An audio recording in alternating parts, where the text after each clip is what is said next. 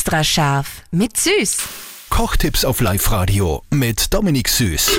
Wie kriegt ihr die volle Power aus euren Gewürzen raus? Dominik, du sagst, der Einzelschmäh ist, die Gewürze vorher anbraten. Dann nehme ich eine trockene Pfanne, also ohne Öl mache ich das Ganze in der Pfanne. Und das ist so cool, so lässig, weil du riechst das Aroma gleich mal, der ganze Raum duftet dann nach dem Ganzen. Das kannst du jetzt mit einzelnen Gewürzen machen, ja, wenn ich nur ein Curry zum Beispiel brauche, für lässiges Curry mache ich das extra. Oder ich mache jetzt eine gute Soße zu meinem zu mein Steak oder zu meinem Fleisch.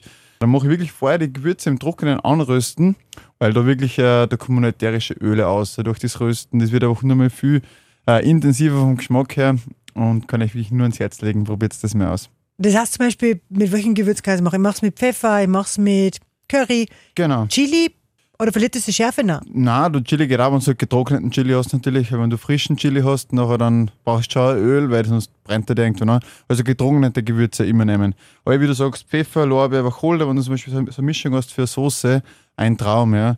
Oder eben für Currys, wenn du ein cooles Gemüsecurry oder was machst oder auch mit Fleisch, nachher dann einfach das Curry vorher oder die Curry-Mischung vorher ein bisschen anrösten, traumhaft die Aromen kommen da raus.